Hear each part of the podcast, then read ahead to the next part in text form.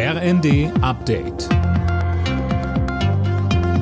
Stündlich neu. Auf den Punkt informiert. Ich bin Imme Kasten. Nach der Einigung auf milliardenschwere EU-Hilfen für die Ukraine hat Kanzler Scholz von einer guten Botschaft gesprochen. Ungarn hatte seine Blockadehaltung nach Wochen aufgegeben und so die Auszahlung von 50 Milliarden Euro in den kommenden Jahren ermöglicht.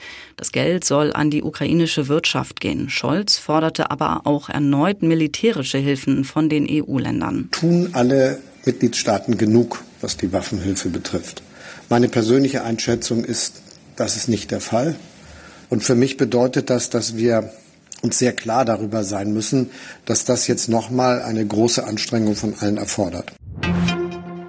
Die Streikwelle rollt weiter über Deutschland. Heute ist das Sicherheitspersonal an elf Flughäfen aufgerufen gewesen, betroffen rund 200.000 Passagiere. Für morgen sind dann Warnstreiks im öffentlichen Nahverkehr angekündigt. Montag war der GDL-Streik bei der Deutschen Bahn zu Ende gegangen. Der Präsident des Deutschen Instituts für Wirtschaftsforschung Fratscher sieht die hohe Inflation und den Fachkräftemangel als Grund für die Streikwelle. Er sagt bei NTV. Wir sehen jetzt gerade wirklich einen Umschwung weg von einem Arbeitgebermarkt hin zu einem Arbeitnehmermarkt. Also es gibt eine Machtverschiebung.